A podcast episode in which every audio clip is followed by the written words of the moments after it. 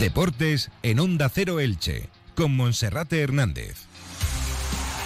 ¿Qué tal? Un saludo, muy buenas tardes. Es la 1 y 20, comenzamos en Onda Cero Elche, comarcas del Vinalopó, con Radio Estadio Elche. Hoy a las 7 de la tarde el Elche disputa el último partido de Liga del año 2022 como local en el Estadio Martínez Valero, en otro duelo que vuelve a convertirse en trascendental en sus opciones de permanencia. Recibe al Girona, un equipo recién ascendido a Primera División y que en estos momentos se encuentra lejos del alcance del Elche, pero no hay que ceder más distancia. Será un partido en el que Sergio Mantecón se va a sentar en el banquillo de forma provisional. Mientras tanto y de forma paralela, el propietario del Elche, Cristian Bragarnik, sigue sondeando los técnicos en el paro para intentar buscar a la desesperada una solución que pueda sacar al Elche de las tres últimas posiciones de la tabla. El equipo ilicitano, que también tiene como incógnita cuál será el equipo titular que presentará esta tarde frente al Girona, ya que Sergio Mantecón apenas ha tenido una sesión de trabajo para prepararse junto a sus compañeros, junto a sus jugadores. Recordaremos las frases más destacadas de Mantecón, también las del técnico del Girona, Mitch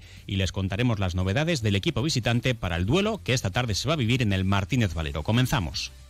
Feria de vehículo de ocasión y nuevo en stock en Toyota y Lexus Elche. Las mejores ofertas del año solo del 10 al 13 de noviembre. Liquidación de vehículo nuevo en stock y los mejores precios en vehículos de ocasión. Además, entretenimiento para toda la familia. Tendremos música, food trucks, hinchables y muchas sorpresas más. Ven a vernos a Toyota y Lexus Elche, Avenida de Crevillente 12. Te esperamos. Saludamos en primer lugar, como cada día, a nuestro compañero Felipe Canals. Felipe, bienvenido, buenas tardes. ¿Qué tal, Monserrate? Muy buenas. Bueno, pues ayer se cerraba la jornada número 13 en Primera División y de nuevo uno de los equipos que están llamados a la pelea por la permanencia, aunque se encuentra ahora mismo octavo en la tabla de clasificación, daba la sorpresa en esta ocasión imponiéndose al Real Madrid. Sí, 3 a 2 vencía el conjunto franjirrojo que ya suma 21 puntos, nada más y nada menos, más del 50% de la permanencia para el equipo de Andoni Iraola, que mira más a los puestos europeos que a la zona de descenso y destacar que ayer se cerró una jornada, hoy se abre otra con el partido del Elche y habrá que estar pendientes, Monserrate, pues de esos equipos que están cerca del Elche en la tabla, en la tabla clasificatoria, ese triple empate a 11 puntos de Cádiz, Sevilla y Celta de Vigo, el Sevilla juega contra la Real Sociedad, el Cádiz juega en el Bernabéu contra el Real Madrid y el Celta eh, jugará contra el Rayo Vallecano precisamente, pero el Elche tiene que hacer los deberes para esperar resultados de los rivales. Así es, no sirve de nada mirar siempre al resto de rivales si tú no eres capaz de comenzar a sumar de tres en tres, la distancia es importante,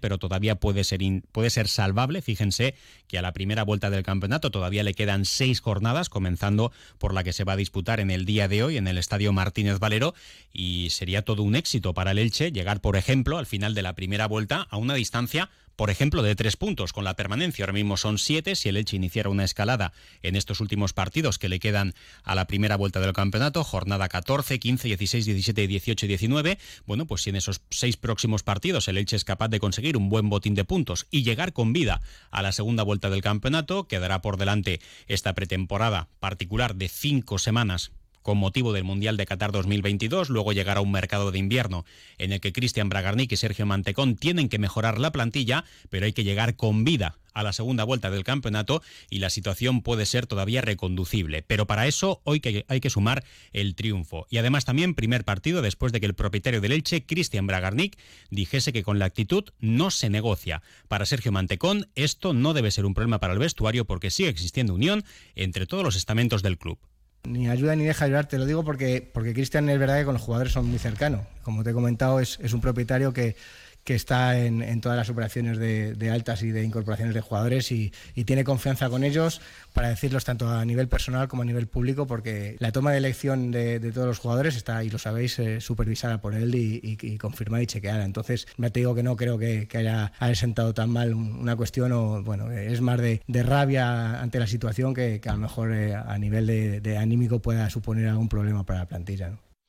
Bueno, pues como decía antes Felipe, el Elche arranca esta jornada número 14 como calista, cuatro puntos, a siete están el Cádiz, Celta de Vigo y el Sevilla, con ocho puntos más que el Elche está el Español y con nueve más Girona y Almería. Si el Elche ganara Esta tarde se colocaría seis puntos del Girona y sobre todo se daría un golpe anímico importante para afrontar ese largo parón del Mundial de Qatar 2022. Mientras tanto, se sigue buscando entrenador para el Elche, no es una opción prioritaria en el día de hoy, pero se siguen barajando posibilidades. Como ya hemos informado en Onda Cero Elche, desde el pasado sábado por la noche, el Elche ya inició la ronda de contactos. Después de perder ante el Real Valladolid, el mismo sábado por la noche, Sergio Mantecón telefoneaba a Bordalás.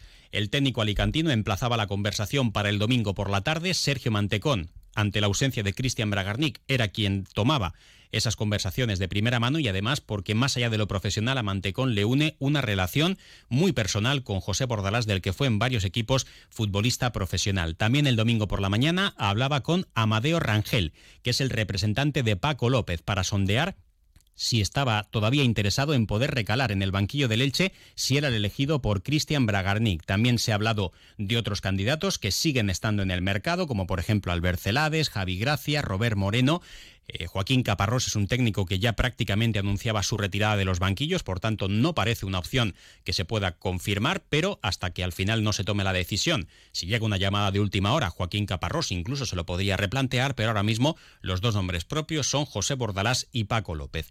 Esto se va a empezar a abordar a partir de mañana, después del resultado del día de hoy, y recordamos también que el sábado a las seis y media de la tarde el Elche tendrá que afrontar la primera eliminatoria de la Copa del Rey frente al Alcora, un partido que se va a disputar en la ciudad deportiva del Villarreal y que en principio no va a ser televisado por ningún, ningún canal de televisión. Además, el Elche, que ha batido un récord particular en su historia, 13 jornadas, cuatro entrenadores, aguantaba siete Francisco Rodríguez, aguantaba uno Alberto Gallego como técnico provisional, luego cinco partidos para Jorge Almirón con un balance de dos empates y de tres derrotas, y ahora Sergio Mantecón será el cuarto técnico en 14 jornadas, mejor dicho, puesto que eh, va a ser el que dirija en el encuentro de esta noche. Reconocía Sergio Mantecón que ese balance de tener cuatro entrenadores cuando apenas se ha cumplido el primer tercio de competición evidencia que la situación para el Elche no es nada buena.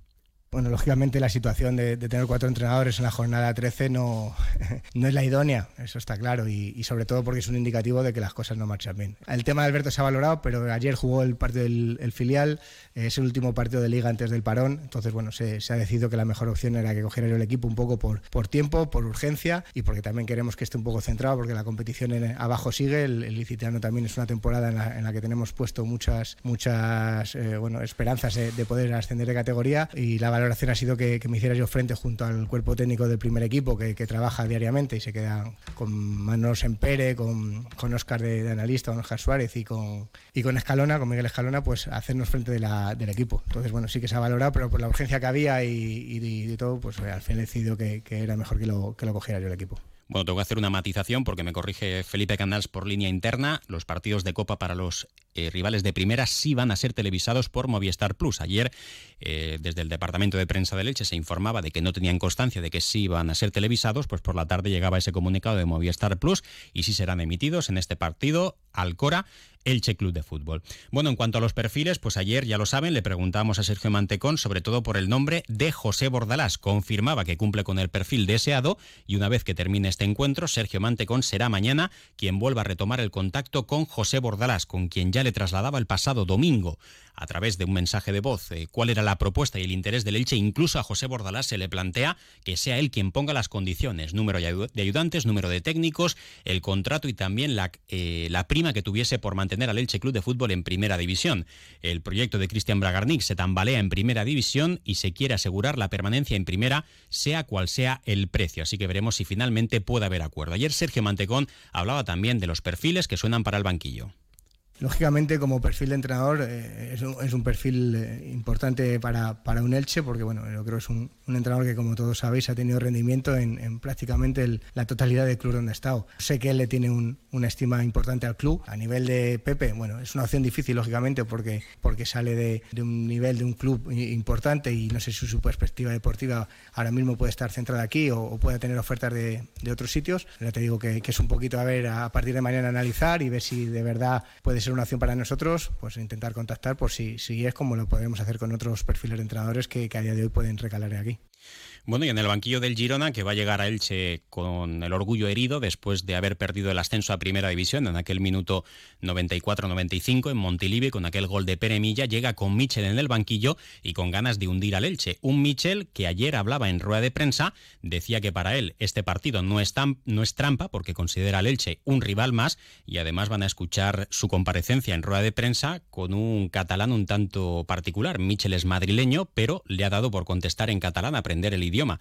En el País Vasco, eh, a su manera, van a escuchar eh, cómo se expresaba en catalán ayer en esa comparecencia entre los medios de comunicación.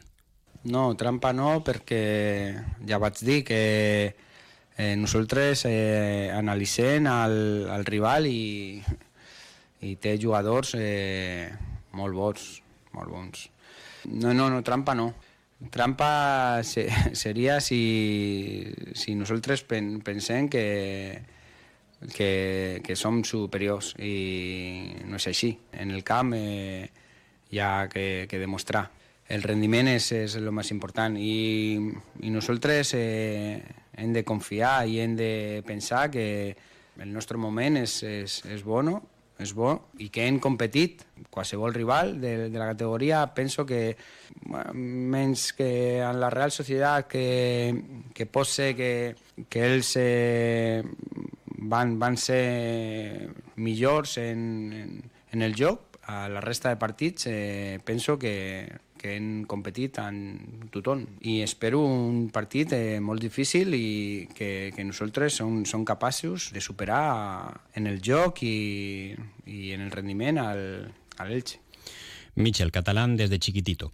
Bueno, y el Girona, Felipe, ¿cómo llega? Parece que el sistema ya lo tienen claro, el 4-1-4-1, el Elche que también es una incógnita, ahora lo comentaremos, pero ¿cómo llega el conjunto catalán? Lo primero llamativo es la presencia en la portería de dos ex del Elche. Titular va a ser Paulo Gachaniga y en el banquillo Juan Carlos. Sí, el portero argentino que estuvo en el Elche hace dos temporadas se ha sentado en esa portería del equipo de Michel y lo está haciendo bastante bien. El Girona que va a llegar bastante motivado, con la moral bastante alta, Monserrate, porque viene de sacar cuatro puntos en dos partidos ante... Eh, eh, dos de los grandes de primera división. Empató en el Bernabéu a uno, eh, venció el viernes al Athletic Club de Bilbao por dos goles a uno en Montilivi. No había empezado del todo bien el equipo de Michel, un recién ascendido, recordemos, pero eh, con esos cuatro puntos que ha sacado en los últimos dos partidos ha salido del descenso y hoy quiere marcharse al parón pues con un nuevo triunfo.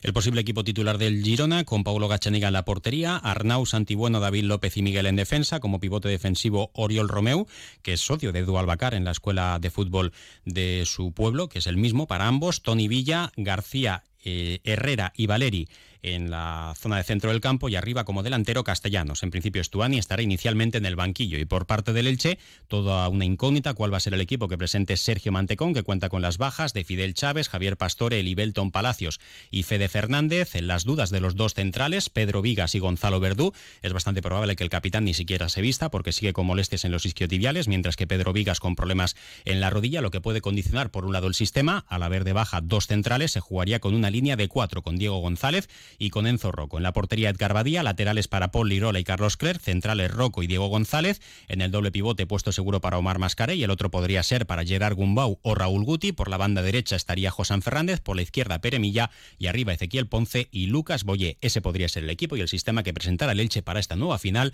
en el Martínez Valero a las 7 con el apoyo de la afición en el estadio Martínez Valero.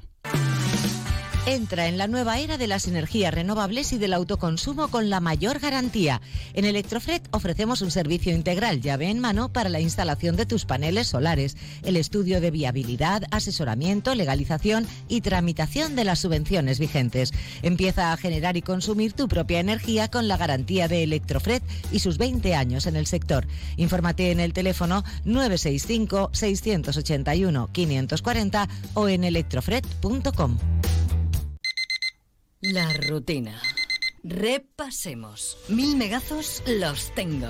Precio increíble y para siempre. Lo tengo. 100 euros por cada persona que recomiendo. 50 para cada uno. Lo tengo. Ay, menos mal que soy Cable World. ¿Y tú eres? Felipe, ¿qué nos cuentas en página polideportiva? Bueno, destacar que estamos pendientes del europeo de balonmano que está disputando la selección española de balonmano femenino a las órdenes del petrelense José Ignacio Prades. Dos derrotas para las guerreras en los dos primeros partidos ante Montenegro y Polonia. Ayer tres tantos de la petrelense Paula Arcos, una de la santapolera Lara González. Mañana contra Alemania se juega en el pase a la segunda ronda. También destacar Monserrate que la eliminatoria de European Cup prevista para diciembre entre el Club Balonmano Elche y el Valur Handbolti eh, de Islandia, la tercera ronda de esa competición se disputará íntegramente en Elche, sábado 10 de diciembre y domingo 11 de diciembre. Una competición europea que para el Club Balonmano Elche siempre se está manejando como doméstica. Felipe, muchas gracias. Hasta luego. Y ahora información local y comarcal con David Alberola. Un saludo.